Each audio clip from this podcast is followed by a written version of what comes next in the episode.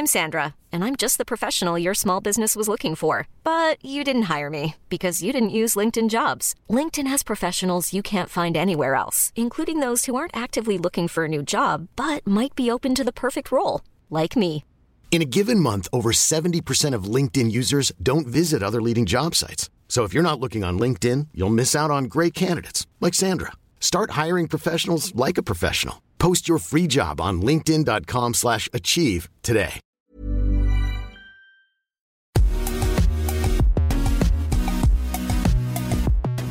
Bonjour à toutes et à tous, bienvenue dans Poulain Rafut, ravi de vous retrouver pour ce nouveau podcast avec bien sûr l'excellent à mes côtés Arnaud Bordelais. Salut Arnaud Salut Raph, merci encore de, de m'accueillir. Poulain Rafut, hein, vous le savez, c'est le podcast qui rafute le rugby en long, en large et en travers, celui que vous pouvez écouter dans votre salle de bain, sur votre vélo, dans votre voiture ou alors dans le métro.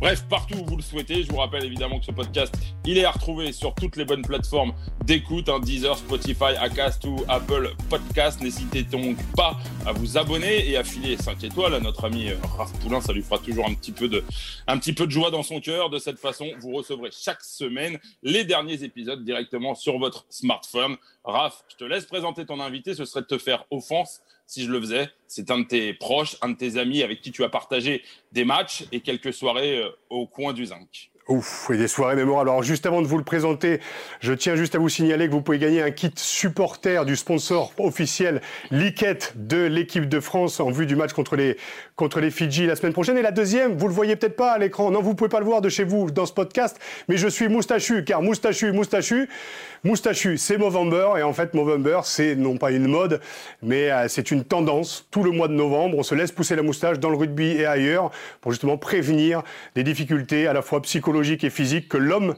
peut rencontrer, les cancers de la vessie, les cancers des testicules, etc. Voilà, la parenthèse est fermée. Maintenant, j'aimerais juste vous dire que, en appelant notre invité hier après-midi, j'ai eu comme un regain de nostalgie. Un coup de jeunesse en pleine tronche avec une pluie de souvenirs sur et en dehors du terrain. Old Navy, Saint-Jean d'Arve, Jean Bouin, mais aussi Parc des Princes. On a joué trois ans ensemble et notre invité fait partie de ces mecs avec qui tu as partagé un bout de vestiaire sur une durée assez conséquente pour te dire que même si tu l'as pas vu depuis 10 ans, tu sais qu'en un regard et un fou rire, c'est reparti comme en 40 et tu peux finir à 7 heures du mat complètement bourré. Né à Mont-de-Marsan, c'est à Dax qu'il fait ses armes avant de partir au Stade français où il joue trois saisons et remportera deux titres. Puis c'est avec Biarritz pendant huit saisons qu'il continuera à glaner deux autres titres de champion d'ailleurs, de France et un challenge européen en 2011 ou 2012.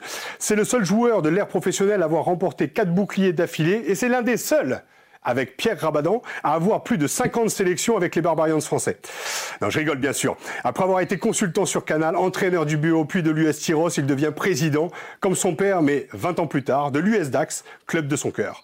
C'est avec un plaisir non dissimulé que j'ai le plaisir, et bien sûr, vous l'avez reconnu, d'inviter dans Poulain la flûte, dans Poulain Benoît Auguste. Salut Benoît. Et bonjour à tous et merci pour l'invitation et cette jolie présentation. C'est cadeau. Je sais qu'après, on va démonter justement toute cette espèce de piédestal sur lequel je viens de te mettre. Mais avant toute chose, comment ça va, Ben?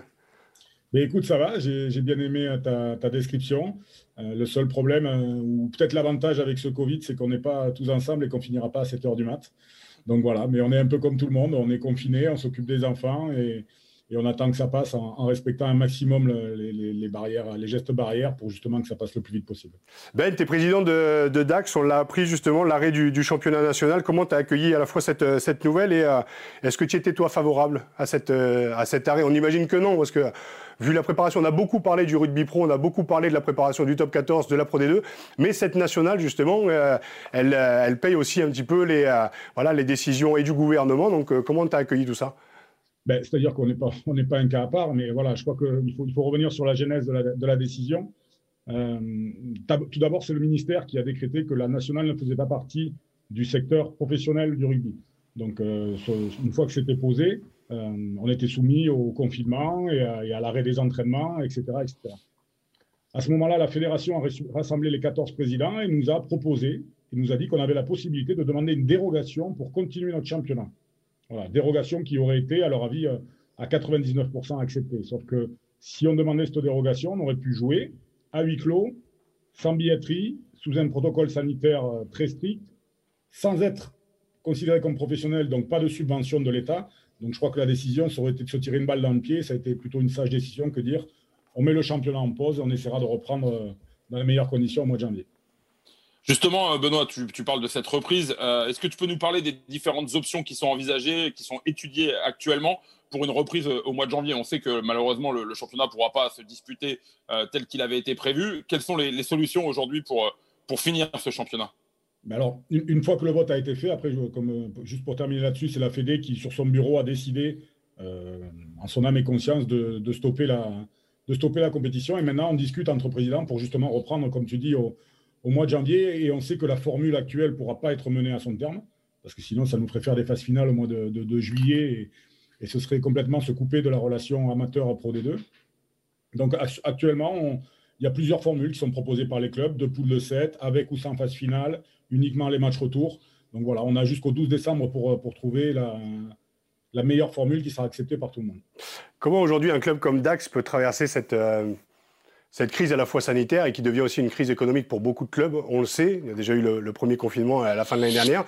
Comment on traverse économiquement ce deuxième, euh, confinement en tant que président de Dax et en tant que, club? Ben, En tant que président, voilà, c'est sûr que, comme je le dis, maintenant, être président, c'est gérer une petite, PME, donc il faut prévoir. On savait qu'on allait avoir des, moments difficiles après ce, ce, premier confinement. Donc, on a tablé sur euh, entre 20 et 30 de baisse de budget. On essayait de ne pas dépenser ce qu'on n'avait pas et de, et de prévoir justement ces coups durs. Je crois qu'à Dax, justement, on a par contre la, chance d'avoir euh, beaucoup de partenaires. On est à 280 partenaires au club. Euh, on a des partenaires, majeurs comme le Dramail. la ville nous soutient énormément. Donc voilà, ils sont, toujours derrière nous, mais justement, les décisions sont prises pour ne pas les pénaliser eux aussi, euh, de ne pas avoir de match à huis clos. Donc on va s'appuyer sur ce mois-ci. Euh, les joueurs auront droit au chômage partiel, ce qui va nous faire faire aussi des économies.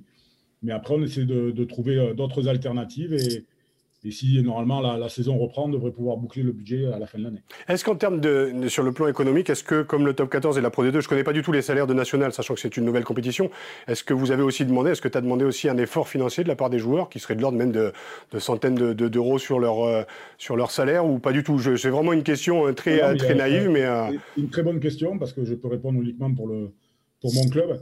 On a, on a en gros 25, 25 contrats qu'on appelle les contrats fédéraux. Il y en a des contrats plus réactifs, il y a des, il y a des, étudiants aussi. Mais je crois que ça a été malvenu de demander des efforts à, mes joueurs qui, pendant le premier confinement, euh, ont tous laissé tomber des indemnités kilométriques et des remboursements de frais. Et pour, pour être très clair, le, SMIC, euh, et c'est la plupart des joueurs sont au SMIC euh, à DAX, c'est 1500 euros brut. Donc ça aurait été leur demander de, de gros efforts. D'ailleurs, le club fait un effort, lui. Pendant le chômage partiel, on leur a garanti le, leur salaire pardon, à 100%. Mmh. Voilà. Il faut, il faut aussi savoir raison garder, donner, euh, donner de chaque côté, savoir que la vie d'un, entre guillemets, rugbyman professionnel de national, c'est pas celle de, Pro D2 ni de Top 14. C'est pour ça que je te posais la question. C'est très élégant, euh, Benoît, de, ta part, enfin en tout cas de la part du, club de Dax, ce, geste envers, envers les joueurs. Mais et justement, hein, on sait que voilà, euh, le tissu économique à Dax n'est pas forcément le, celui d'une grande métropole comme Paris, Lyon ou, ou d'autres. Est-ce que ça aide quand on s'appelle Auguste, euh, qu'on a quatre titres de champion de France, euh, pour aller démarcher euh, des partenaires, pour aller chercher des sponsors, pour essayer d'aller, entre guillemets, gratter deux francs sous à droite à gauche. Alors, ça aide pour ouvrir les portes, ça aide pour avoir des relations, mais ça aide pas, ça c'est pas moi qui signe l'échec à la sortie, c'est toujours la même chose. Mais c'est vrai que c'est un métier que j'apprends parce que, comme je le dis, hein, si j'avais su avant, quand j'étais joueur, ce que c'était être président, j'aurais été un peu moins, un peu moins con, on va dire mais j'ai toujours ce parallèle avec la, avec la paternité ou la maternité. Et tu te dis toujours, tes parents te, font des réflexions et tu dis oui, c'est ça, c'est ça. Et puis une fois que tu deviens parent, tu dis ah, finalement, ils n'avaient pas tort. Donc voilà, mais tu l'apprends sur le tard. Et je comprends maintenant pourquoi mes présidents, euh, par le passé, ben, disaient qu'il fallait qu'on fasse des efforts pour justement faciliter son travail au niveau du sponsoring. Qu'est-ce qui t'a poussé Blanco et Max Mazzini vont apprécier. Oui, mais surtout maintenant je sais le travail qu'ils faisaient et à une plus grande échelle encore. C'est vrai qu'on ne se rend pas compte justement de la responsabilité de, déjà d'avoir une belle bande d'abrutis. Alors, je sais pas par rapport à ton groupe à Dax, mais je me souviens quand même du groupe à Paris, quand même à gérer pour, pour la grande, pour Max, ça a été, ça a été quand même, un, ça devait être du sport. Qu'est-ce qui t'a, toi, t'a poussé à prendre la présidence de Dax? Je ne je me suis pas planté pour dire que ton papa avait été, avait été président de, de Dax à la fin des années 90. Est-ce que c'est, euh, voilà, pour, euh, pour faire perdurer aussi, euh, dans, en termes de descendance, justement, le, voilà, le, fruit du, du travail de, de ton père? Parce qu'on sait aussi que tes frères au rugby. Donc, est-ce que c'est il y a ce côté-là? Est-ce que par rapport à tes enfants, est-ce que c'est le retour aux sources? Qu'est-ce qui t'a poussé à devenir président?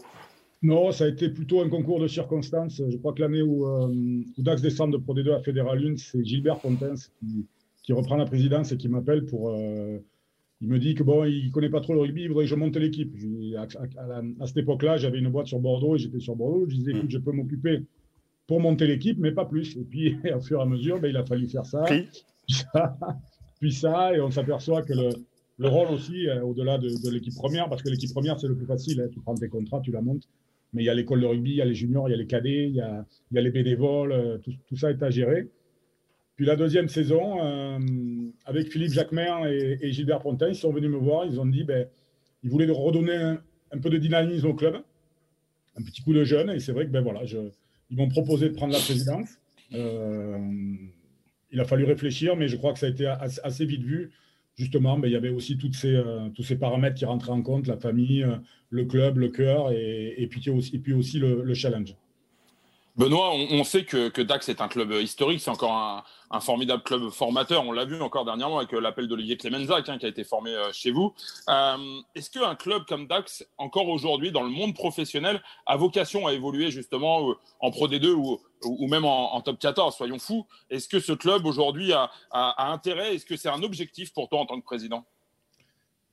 Un, objectif, oui, forcément. On a, on a envie de regoûter au monde professionnel, ça c'est certain de savoir si on est légitime ou pas pour y aller, c'est compliqué, mais de toute façon, maintenant, ça passe par l'économique. Donc, il faut qu'on qu'on arrive à s'asseoir sur, euh, sur déjà un budget qui, qui, peut être en place. Et le gros boulot qui est fait actuellement hein, sur, sur, toutes les équipes comme le club, comme je le dis, le plus gros travail est fait sur les, sur les jeunes. Quand on est descendu de Pro D2 à Fédéral, on a perdu, euh, toutes catégories confondues, euh, je dirais entre 35 et 45 enfants ou jeunes qui sont partis d'autres clubs, qui sont partis ailleurs, qui sont venus se faire recruter par des centres de formation, par le Stade français, par Biarritz, par Pau. Euh, voilà, et qui d'ailleurs, cette année, il y en a beaucoup qui me rappellent pour revenir. Donc c'est toujours bien, mais il faut faire attention à ce qu'on fait. Et donc je crois que le plus important, c'est qu'on arrive à qu'on se pérennise justement sur, euh, sur le centre de formation, sur les jeunes. Il y a, cette, il y a cette, notion de la RIF qui arrive en jeu maintenant, où tu vas être défrayé si tu formes. Et eh bien, ça fait partie aussi des revenus que peuvent avoir euh, des clubs comme, comme DAX qui n'ont pas justement des mécènes ou un tissu économique développé. Benoît, maintenant tu es président, comme je l'ai dit, de DAX. Momo Blin est aussi euh, coordinateur sportif euh, à Suresnes. J'ai eu la chance justement de jouer avec, euh, avec vous deux. J'ai eu la chance aussi de, de ressentir aussi cette rivalité qu'il y avait à l'intérieur justement du, du, groupe au stade. Et puis après, quand tu as été euh, talonneur de Biarritz et puis Momo Blin, euh, talonneur titulaire au stade français, vous êtes rencontrés en fait tous les deux entre Suren et Dax ou peut-être pas encore? Est-ce qu'il y a une petite appréhension de, de revoir Momo sur le, le bord du terrain? Est-ce que ça va couiner? Est-ce que ça va gueuler? Je pense que l'âge de, l'âge de guerre pardon, a, dû être, a dû être enterré, mais est-ce qu'il n'y a pas un peu, non pas d'appréhension, mais il y a cette rivalité qui continue en dehors du terrain et après carrière, non?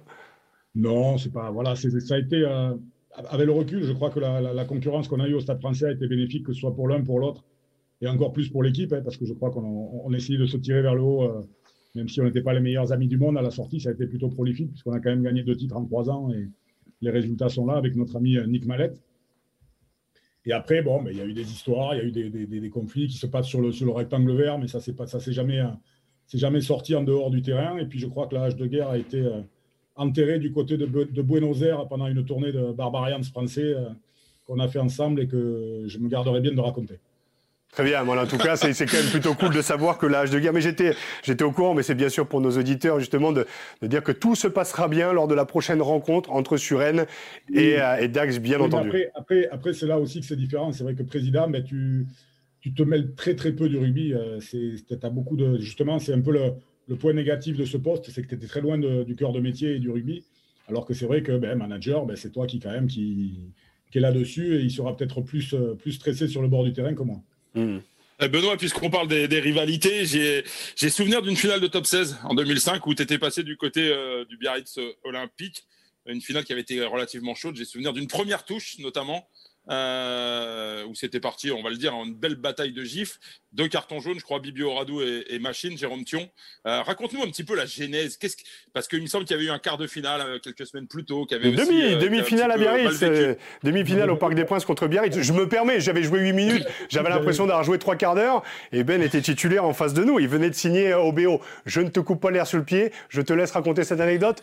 Mais il s'avère qu'on ne vous avait pas volé. La, genèse vient du fait que c'est vrai qu'on a joué cette, demi-finale au Parc des Princes qui finit après 8, 8 minutes d'arrêt de jeu et qu'on perd. Mais moi, à la sortie du terrain, j'avais euh, j'avais juste la haine d'avoir perdu. J'avais pas cette histoire de, de ce qui s'était passé pendant le match ou de ce qui s'était passé avec l'arbitre. C'était vraiment dans ma tête, c'était de se dire je sors d'un club, ils vont jouer une finale de Coupe d'Europe et moi, j'y suis pas.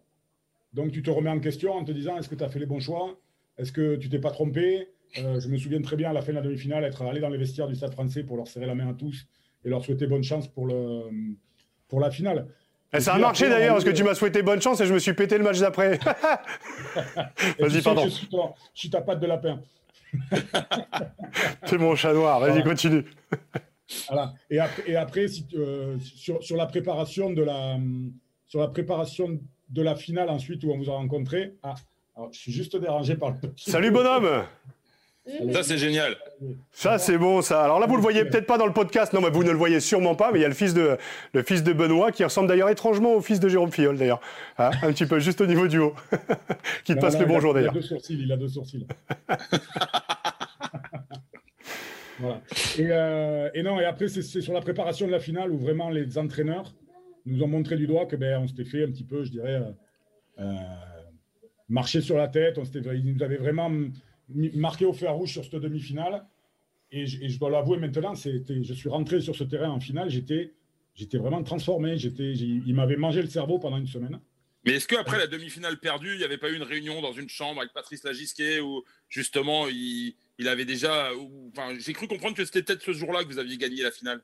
Ah, je ne sais pas si c'est ce jour-là, il n'y a, pas eu de, a pas eu de moment spécifique. C'est dès l'analyse de la demi-finale. Pendant, euh, parce que ça a duré longtemps. Il y a eu je crois qu'il y a eu la demi-finale entre temps. Euh, donc il y a quand même 3-4 semaines. Et pendant 3-4 semaines, ils nous ont remontré les images, ils nous ont rabâché. Et c'est là que je me suis rendu compte sur cet événement-là, l'importance que peut avoir un entraîneur au niveau psychologique de ses joueurs. C'est vraiment prégnant. Et puis après, bon, il s'est passé ce qui s'est passé sur le terrain, ça ne s'est pas joué à grand-chose. Et voilà, on s'est un peu disputé. C'était vraiment un autre? C'était vraiment un autre quand tu rentres sur le terrain? Étais... Ouais, ouais, ouais. Je ne suis pas, je pense que, que Raph peut, en témoigner, je suis pas un joueur, j'étais pas un joueur très agressif je me laissais pas faire, c'était une chose, mais j'étais pas quelqu'un de méchant. Mais c'est vrai que là, il y avait un contexte très spécifique. Euh, voilà, il tu avais envie de gagner, tu n'avais pas envie de, de, ressortir avec deux finales, avec euh, deux fois la défaite contre ton ancien club. Et, voilà, ça m'a valu quelques prises de bec avec des anciens joueurs, mais maintenant, ça y est, on est, on redevenu amis. Mais tu parles de, l'importance psychologique des coachs et des entraîneurs. D'ailleurs, l'importance psychologique de Fabien Galtier, qui cette année-là, en fait, euh, avec le club du Stade français, j'y étais encore, on perd les deux finales. Donc l'importance de la psychologie des, entraîneurs. Ça, c'est cadeau. Ça, c'est cadeau. D'ailleurs, pour dire que le, conflit s'est pas arrêté là, parce qu'en septembre, le Stade français vient jouer l'un de ses premiers matchs à Biarritz. Bagarre générale. On voit Fiol, d'ailleurs, plonger dans les tribunes, voler. On a vu une très, très belle bagarre. Voilà. Donc ça a quand même cette histoire de, confrontation entre le Stade français et Biarritz, au-delà de la confrontation entre toi et le Stade, a quand même duré pendant, pendant pas mal d'années, jusqu'à presque la descente. Et cette génération que tu as représentée avec celle de Sylvain, avec celle de Jérôme, celle d'Imanol et du Yage, qui se sont arrêtés au fur et à mesure avant la descente en, en Pro D2. On va parler juste deux secondes de l'équipe de France. Euh, il y a ce renouveau en équipe de France. Je l'ai oublié de le dire dans la présentation. Tu as été sélectionné euh, une fois euh, en, équipe de France, il y a au siècle dernier presque. Non, c'était en 2007, pardon. En 2007, bien sûr. J'ai gagné le tournoi. Oh, oh, oh, le mec, le mec a le plus grand palmarès du rugby français. Je trouve ça génial. Et des babas aussi. Hein C'est beau. Et euh, qu'est-ce que tu penses aujourd'hui de ce renouveau de cette équipe de France? Euh, Alors Fabien, tu l'as connu en tant que joueur euh, au Stade français. Moi, je l'ai connu en tant qu'entraîneur. Aujourd'hui, force est de constater que la patte Fabien Galtier fonctionne bien avec la bûche autour, avec William Servat, avec Karim Ghezal, avec Raphaël Ibanez. Il y a quand même tout cet, effectif aussi de jeunes joueurs talentueux. Qu'est-ce que tu, quel regard tu portes sur cette équipe de France aujourd'hui? Il y, a toujours une évolution sur la vision qu'on peut avoir en équipe de France quand on est joueur, on n'a pas envie qu'elle gagne. Euh, j'ai connu qu'un seul joueur qui était international et qui était supporter à l'équipe de France quand il n'y était pas. C'était Serge Wetsen, parce que c'était quelqu'un d'entier. Après, c'est sûr que quand il n'y est pas, tu as envie euh, ben, que les autres soient même bons pour y aller. Puis après, quand tu es entraîneur, tu as, toujours cette, volonté de, te dire que tu fais mieux que les autres. Et là, ben, avec les années passées, ben, je suis redevenu un vrai supporter, une vraie personne qui vibre pour le 15 de France. Et si c'est Fabien, si c'est Labuche, si c'est Raphaël Ibanez, tant mieux si c'est eux qui font la chose. Je crois que les 15 joueurs qui sont sur le terrain ou les 23, c'est eux qui ont redonné un peu, un d'envie. Je suis admiratif de, cette charnière qui joue sans pression, qui est extraordinaire. Et je crois que là où on peut avoir de vrais espoirs, c'est que quand tu fais une analyse sur les équipes qui sont championnes du monde ou qui prétendent à l'être, il faut que dans ton équipe, tu aies à des postes 4, 5 joueurs qui soient les meilleurs à leur poste du monde. Et je ne serais pas étonné de, de voir qu'un un Julien Marchand, un Cyril Bay, euh, la charnière, euh, qui c'est qu'on a, et, Vakatawa, et un jour ce, titre de meilleur joueur à leur poste.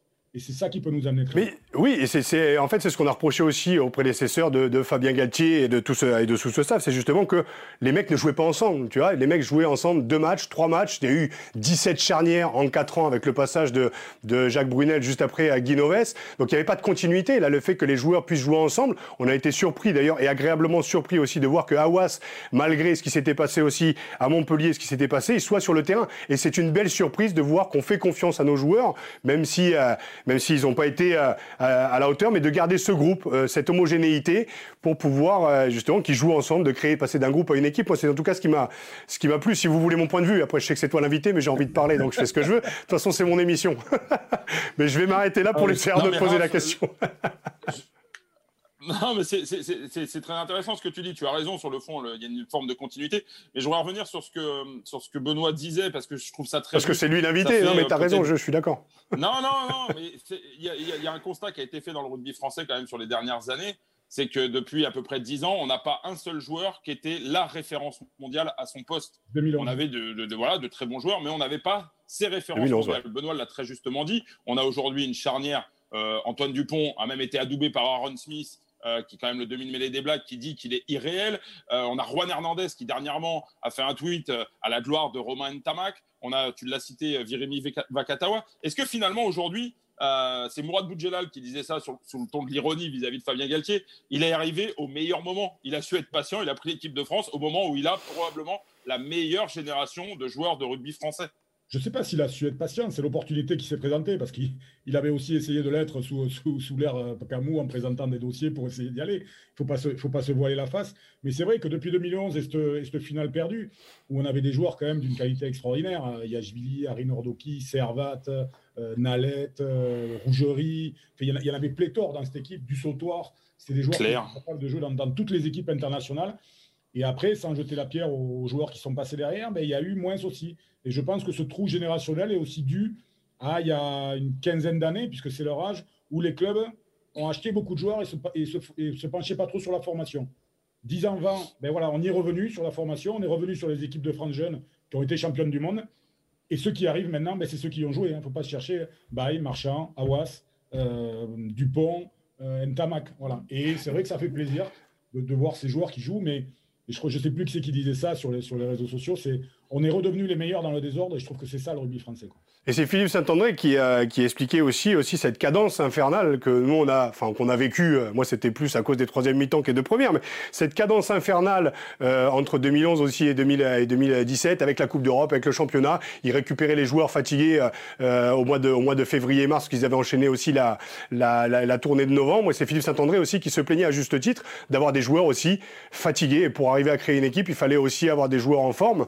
Donc c'est aussi l'une des raisons pour lesquelles on a eu des mecs aussi qui n'ont pas réussi à s'imposer euh, sur le terrain de par des blessures, de par des fatigues physiques ou psychologiques, non? Moi, moi, je crois que c'est un faux débat. Je crois que c'est des excuses qu'on se trouve pour, pour, justifier certaines, certaines contre-performances. C'est vrai qu'on joue beaucoup. C'est vrai que ça joue beaucoup. Euh, même moi, à mon époque, sans être international, ben, on jouait 40, 40 matchs par saison. On partait, on partait en tournée euh, après, où on, finissait comme ça. Je crois que le joueur, il a, il a besoin de jouer, il a envie de jouer. Il est, on subit ça. De toute façon, le problème du calendrier, si on passe pas à 10 en championnat, il sera insoluble. On est un sport qui peut pas jouer deux fois par semaine. Donc, c'est pas possible. Voilà, maintenant, euh, il faut. Euh, là, euh, je crois que les, joueurs ont eu le confinement, ils sont revenus, mais je sais aussi qu'on sera performant pour le tournoi prochain. Benoît, il y, a, une forme de paradoxe dans, ta carrière quand on regarde un peu ton, CV. Quatre titres de champion de France consécutifs, c'est du jamais vu. C'est juste incroyable.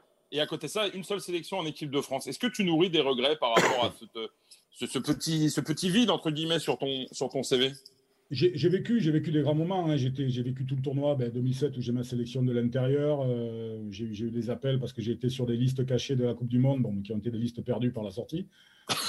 c'est pas, pas, pas, ma faute. Mais oui, je suis tombé aussi à un moment où il y avait peut-être, il y avait sûrement meilleur que moi à mon poste. Et puis, euh, ben, il y avait peut-être aussi le fait que je n'entrais pas dans les, dans les plans du, sélectionneur. Et, et ben, à, mon, à, mon, à ma décharge, il est resté 8 ans en poste. Donc, c'était les 8 ans de, les 8 années de carrière. Donc, c'est vrai que c'est comme ça. Mais non, je me dis qu'avec le recul, je me dis que peut-être que si j'avais été sélectionné, comme on en a parlé juste avant, j'aurais eu plus de matchs, j'aurais été plus blessé, j'aurais moins gagné de titres, je me serais moins éclaté en club. Voilà, je crois que je ne regrette pas du tout ma carrière. Sur les 15 années, je crois que je n'ai pas à me plaindre. Et, voilà, donc euh, c'est plutôt bien. Ce n'est pas, pas un regret. J'y ai touché, je suis content, j'ai chanté une Marseillaise et j'ai défendu. T'échanges pas un bouclier contre 20 sélections? Non. Et, on peut dire que tu t'es pas loupé en dehors du terrain aussi. Donc, tu as évolué au sein des deux clubs, euh, de deux clubs assez, assez prestigieux. J'allais dire les deux, plus prestigieux, mais il y avait quand même Clermont et Toulouse aussi au milieu du bordel au début des années 2000. Je voulais avoir un peu ton, ton sentiment et ton regard aujourd'hui euh, sur, euh, sur le stade français, de ce qui est devenu le stade français en, 2000, en 2020. On peut parler aussi deux secondes de ce qui s'est passé avec, avec Meyer, mais c'est vrai que je pense que quand on a vécu cette aventure avec, avec le stade français, même si on sait que ton club de cœur reste Dax, mais le stade français, vu l'aventure qu'on a vécue, qu'est-ce que tu, comment tu as vécu ce passage de meilleur De Peter aussi, qui a été aussi un peu une, une déception euh, au, milieu de, au milieu de tout ça, parce qu'ils ont quand même viré toutes les têtes d'affiche. Et aujourd'hui, le retour de Gonzalo Quesada, comment tu as, vu l'évolution depuis que tu en es parti? Alors, j'ai joué dans, dans, d'illustres clubs, comme tu dis, mais à cette période, parce que Dax aussi a été un illustre club en son temps. Bien entendu, en fin des années 90. Mais euh, le Stade français, ça a été euh, le, club pour lequel j'ai quitté justement Dax. J'y suis arrivé à une période où ben, j'avais perdu mon père trois ans avant et j'y ai grandi en tant qu'homme. Voilà, j'ai été vraiment euh, grandi en tant qu'homme. J'ai vécu euh, dans une grande ville où le rugby n'était pas reconnu. À Dax, je sortais, tout le monde me connaissait, j'étais le fils d'eux, je connaissais, etc., etc. Et à Paris, il a fallu que je me construise, il a fallu euh, mais apprendre, mais c'est vrai que ça, va, faire peut-être rire, mais payer tes factures d'EDF, remplir tes impôts, aller, chercher les colis à la poste. Et voilà, j'ai grandi et je crois que j'ai été accueilli par, un homme absolument merveilleux, c'est Max Guazzini, qui a toujours eu cette, faculté de, à joueur, à joueur égal, à joueur équivalent, à même niveau, il prenait, il prenait le joueur qui rentrait plus dans le, dans le moule du stade français, dans, l'esprit. On ne parlera pas de l'esprit et du moule, ça, ça reste, ça reste secret.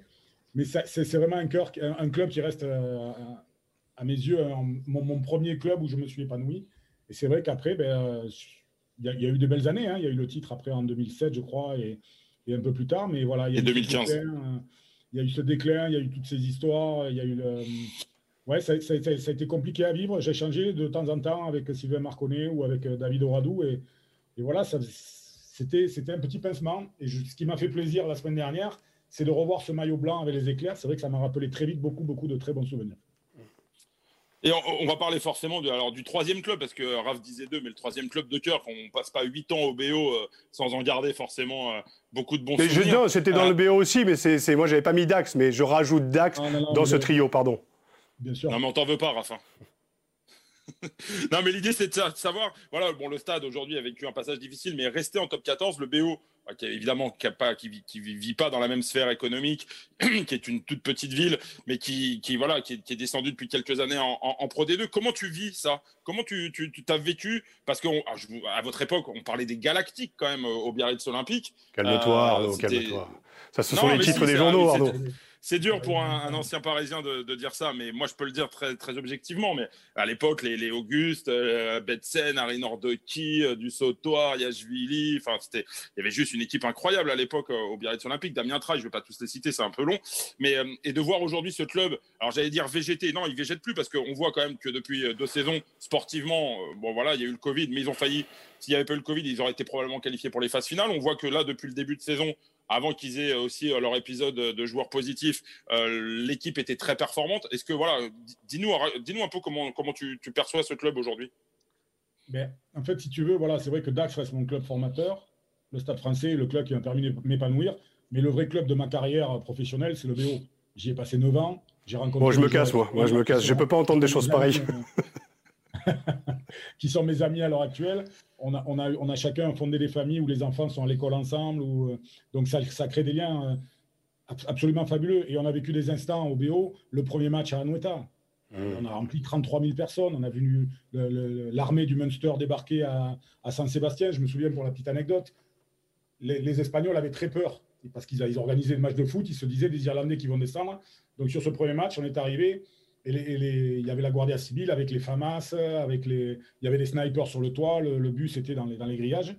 Et quand ils ont vu qu'il y avait 30 euh, 000 personnes autour du stade, que tout le monde buvait des bières, chantait ensemble et rien, ben pour la demi-finale, après, les, flics, ils avaient leur foulard rouge et, c'était terminé. Donc, c'était des grands moments. Et c'est vrai que maintenant, il y a eu la descente. Bon, c'est arrivé à d'autres clubs. Et je crois qu'aujourd'hui, ce qui me, ce fait le plus, c'est toutes ces histoires extrasportives et, et l'image que dégage, que dégage mon club et d'être un petit peu impuissant là-dessus. Donc, euh, je me concentre, moi, sur mon club de Dax. Mais c'est vrai que je suis content que sportivement ça marche, mais comme tu le dis, malheureusement, on ne parle pas de ça au BO. Actuellement, on ne parle pas des, résultats sportifs, on parle plutôt de l'extra-sportif qui me, qui me déplaît assez et de son président et justement et de ses sorties médiatiques qui, euh, qui peuvent vous ripiler. C'est vrai quand on est amoureux d'un club. Toi, tu as été entraîneur de 2014 à 2016. Tu as eu en plus en tant que président Nicolas Brusque qui a été euh, un mec qui tu joué sur le terrain. Comment s'est passé justement cette, euh, cette je à la fois cette expérience et aussi la, rupture? Parce qu'après tu arrêtes en, 2016 Oui, oui, on a eu l'histoire. L'histoire a été belle. J'étais très content d'entraîner pendant deux ans où on a fait. avec Pierre Chadebec et Guillaume Sullivan, bon, il y a eu des, mélanges. On a quand même fait débuter des garçons comme, comme Amdawi, comme Lucu, comme Placine, euh, comme Araté. Euh, on s'est régalé. C'était des gamins qui, qui, qui, puent le rugby et qui sont actuellement des joueurs aux, portes de l'équipe de France. Ça a été une vraie expérience. Je suis peut-être arrivé un peu tôt parce que parce que pas d'expérience d'entraîneur. Je me suis éclaté après à Tyros et, et voilà l'histoire avec Nicolas. Ben, Nicolas, quand on est président, on fait des choix. Après, euh, l'histoire fait qu'il faut les assumer, être droit dans ses bottes pour pour, pour y arriver. Il n'y a pas a pas de souci là-dessus.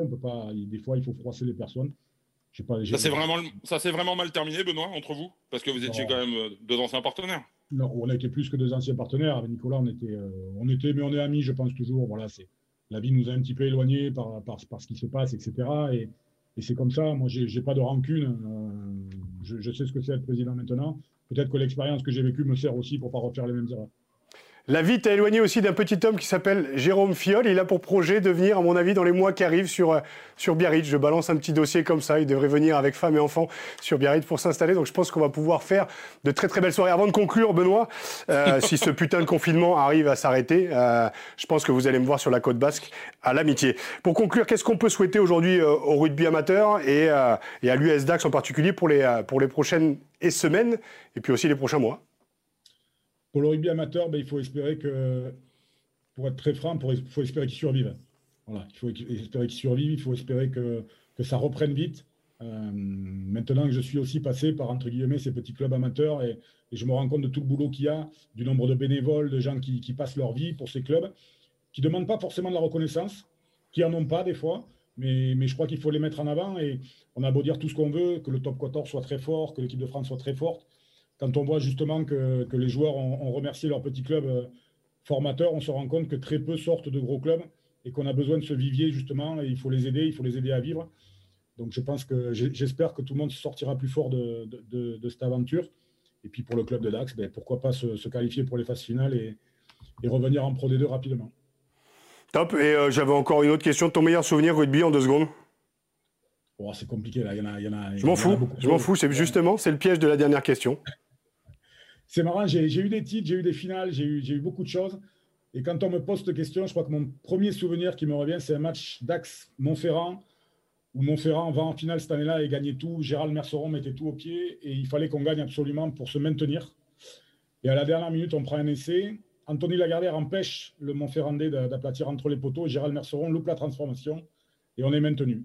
Et je ne te parle pas de la soirée qu'on a fait derrière. Et c'est vrai que, voilà, mais après, il y en a, y en a tellement d'autres. J'ai joué au Millennium, j'ai fait j'ai fait des choses extraordinaires. Hein. Voilà, on ne parlera pas du Stade français parce qu'il faudrait euh, des heures pour en parler. Alors, j'ai encore une autre anecdote, je sais, mais de toute façon, on a le temps et c'est mon émission, je fais ce que je veux.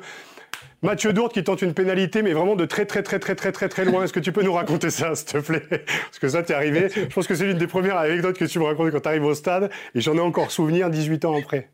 C'est un match, il me semble que c'est à Bègle en espoir, euh, où Mathieu y va et est capitaine.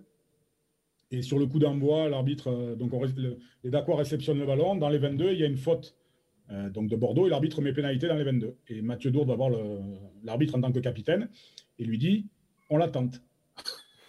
Et l'arbitre dit Vous êtes sûr C'est loin. Et, Mathieu dit oui, oui, on l'attend. Il fait venir le tee, il plose le tee, il tape, le ballon, il tombe sur les 22 adverses, donc jamais. Et en partant, il passe à côté de l'arbitre et il lui dit Putain, à l'entraînement, je l'ai mise. Et le match a continué comme ça, voilà. Quel bonheur. Euh, comme tu dis, on aurait franchement des heures à passer à raconter les anecdotes. Il n'y a pas longtemps, j'ai fait une vidéo pour le Stade français, euh, pour ma, justement, l'un des meilleurs souvenirs que j'avais. Je ne sais pas si tu te souviens de, de ce mec qu'on rencontrait au sortir du pouce au crime à 7 h du matin avec sa bouteille de gin qui nous racontait l'histoire. Il y avait Rémi Martin à côté de nous. On bouffait des bavettes échalotes. On se bavait dessus. Mais il y avait ce mec de 85 ans qui était là, qui nous racontait sa vie, son œuvre. Il était traducteur. Et nous, on avait, avais le, on passait à la télé. Enfin, vous passiez parce que c'était les finales qui passaient derrière sur les plasmas du Old Navy. Et c'était assez lunaire d'entendre, on, se foutait de ce qui se passait à la télé, on écoutait ce mec comme des gamins qui nous racontaient l'histoire de France, qui nous racontaient la guerre et tout ça, et j'ai trouvé ça absolument génial. J'avais souvenir, en fait, en t'appelant hier, j'avais aussi ce souvenir qui m'est réapparu. J'ai juste deux mots à rajouter pour terminer. Je crois que c'est ça, en fait, voilà ce qu'on fait actuellement, c'est ça le rugby. Je crois qu'on peut passer des années à jouer ensemble. Et ce que je disais aux jeunes au club, c'est que construisez-vous des histoires, vivez ensemble et on, on, on s'aime parce qu'on gagne, donc il faut gagner. Mais je crois qu'après, quand, on se, revoit, on ne parle pas des matchs, on parle surtout des troisième mi-temps. justement, euh, Benoît, justement pour, conclure euh, rapidement, mais euh, est-ce que le rugby que vous avez connu, voilà, fin des années 90, début des années 2000, est-ce que il est encore viable aujourd'hui dans un monde où on parle beaucoup d'argent, dans un monde qui devient de plus en plus professionnel? Est-ce que ce qu'on aime aujourd'hui raconter, justement, ce qu'on appelle le vintage, est encore viable euh, dans, dans l'avenir?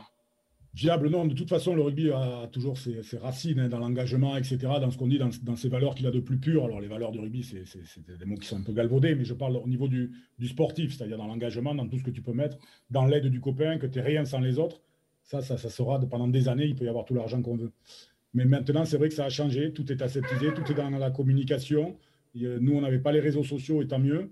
Euh, on pouvait se permettre. Heureusement. Oui, et puis quand je vois là, c'est vrai qu'il y, a un débat à l'heure actuelle sur le fait de savoir est-ce qu'il faut montrer la remise des maillots ou pas. Bon, mais c'est la, génération qui veut ça, c'est le monde actuel qui veut ça. Moi, je préfère ne pas le. Moi, pour moi, je, je trouve ça pas bien de le, filmer. Il y a eu des, euh, j'ai eu des discours en tant que capitaine d'équipe. Euh, J'aurais pas eu les mêmes mots si je savais que j'allais passer à la télé. Voilà, ça, les choses sont claires. Oui, parce que tu. Oui, oui, oui. Je me souviens d'avoir chialé sur une remise de maillot euh, avant une finale où Alain Elias avait fait une vidéo de, de, nos parents ou de nos femmes ou de nos enfants en train de dire un petit mot, j'aurais pas aimé que ça passe à la télé. Voilà. mais mais c'est qu'une c'est qu'une c'est que mon opinion. Hein. Je dis pas que c'est pas bien, et je trouve qu'il faut un petit peu sanctuariser les choses et laisser cette part de rêve aux enfants plutôt que de tout leur montrer. Voilà.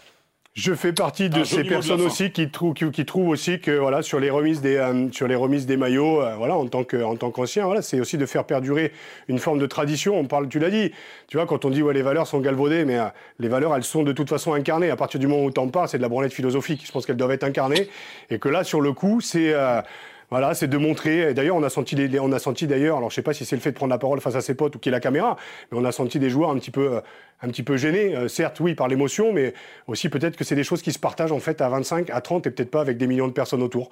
en tout cas, ça reste mon point de vue et on est peut-être à l'ancienne, on est peut-être des vieux cons, mais en tout cas, je pense qu'on assume ce qu'on vient de dire. Benoît, j'étais ravi. Merci beaucoup Arnaud et je dis à Seb merci aussi d'avoir pu passer ce moment qui est toujours un peu hors du temps. Euh, on fera un point courant de l'année avec euh, avec toi. Tu seras bien sûr le tu es le, le bienvenu comme dit Kali, le disait Kali dans les Tontons flanqueurs. Tu seras bien sûr le bienvenu dans cette émission et euh, et nous, on se retrouve ben, la semaine prochaine. N'oubliez pas de partager cette émission sur les réseaux sociaux. Vous gagnerez un kit du, euh, du sponsor officiel Liquette de l'équipe de France qu'on vous enverra via les réseaux sociaux. Vous prenez votre GSM, vous envoyez, vous partagez. On retrouve votre nom, votre prénom, vous demande votre adresse et on vous envoie tout ça. C'est cadeau. La semaine prochaine, on fera gagner des maillots. Benoît, très très bonne saison à toi. Merci encore mille fois. Merci à vous pour l'invitation. J'ai passé un super moment. C'est cool, ah, ravi. Arnaud, merci beaucoup. Merci beaucoup, Raph. Merci. Euh, un dernier mot, juste pour conclure. Euh, je crois que le rugby a besoin de personnages comme, euh, comme Benoît Auguste. Et je trouve ça bien que des gens qui ont vécu le rugby au plus haut niveau de l'intérieur s'engagent dans, dans une forme difficile qu'est le bénévolat pour aider le rugby amateur qu'on a bien besoin en ce moment. Et vraiment, Benoît, un grand coup de chapeau. Voilà, le, message est passé. En tout cas, c'est une belle preuve de passation entre notre génération et, la génération future. Merci beaucoup, Benoît. Nous, on se retrouve la semaine prochaine pour un nouvel épisode de Poulain Rafut. D'ici là, éteignez vos GSM, regardez par la fenêtre. La vie est belle et très bon week-end de rugby à toutes et à tous. Salut, à la semaine prochaine. Ciao.